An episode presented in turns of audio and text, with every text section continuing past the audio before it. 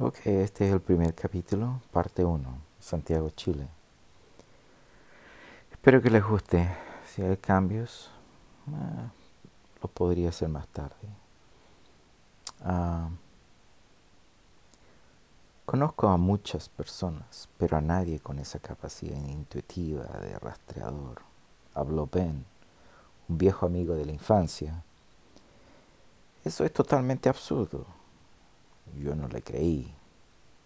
¿Cuántos años nos conocemos? Cuando alguien no reconoce su talento es porque lo sabe muy bien. Una vez más habló a Ben. Ben es mi amigo. Pero no seas testarudo, mi amigo. Yo sé que estás un poco enojado. Lo siento. No pude ir a tu matrimonio. Ningún mensaje, nada. Hoy tuve que venir a tu casa para decirte que has perdido la oportunidad de conocer a una mujer que admiro mucho, dijo Ben, renegando un poco. Lo siento, no quise intervenir con tu familia y tus amigos. Pensé que fue mejor no ir. Mi excusa fue sincera. Como dije, te perdiste de todo, hasta de la torta de manjar que la señora cocinó. No quiero insistir más, solo pasar un tiempo contigo, contigo y decirte que el trabajo que hiciste meses atrás fue inesperado. La señora Eurela vino a darme las gracias por haber encontrado a su hijo Claudio, esa joven de 10 años que se perdió en las montañas. Sentada en la cocina de mi casa, ven solo. Ben pasó el mensaje. No fue nada. Tú, tú fuiste la persona clave en todo eso. Respondí sin retraso, desde el otro lado de la mesa. No seas mal agradecido.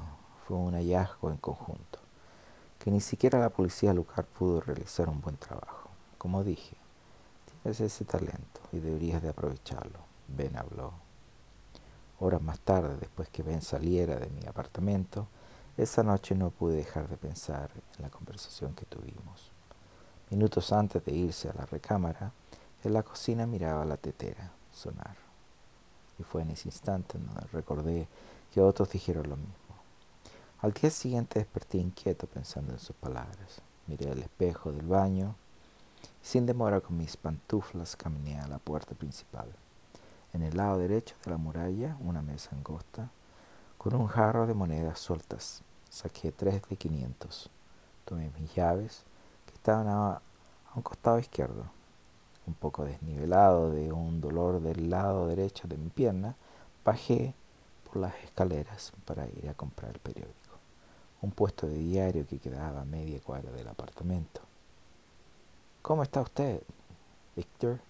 Saber saludó. Todo bien, respondí sin retraso cuando me pasaba el periódico El Día. Otra desaparición, y esta vez es una joven de 17 años. Creo que salió de una fiesta y nunca volvió, agregó Saavedra. El viejo, que al parecer leyó la noticia para adelantarme algo, cosa que en ocasiones trataba de no escucharlo, razón suficiente para comprar el periódico y leerlo. Son mil quinientos pesos, agregó. Aquí están, gracias.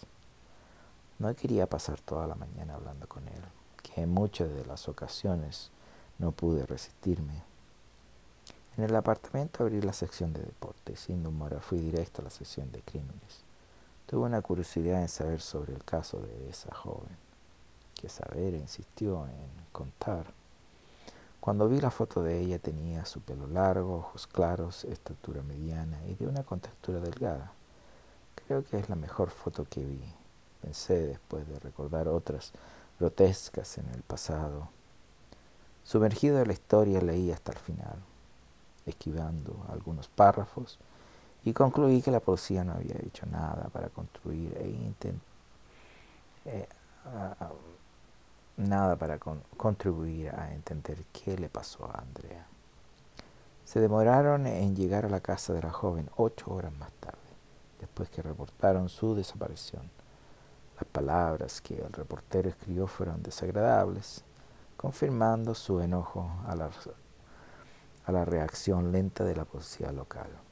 Expresó la incompetencia del proceso.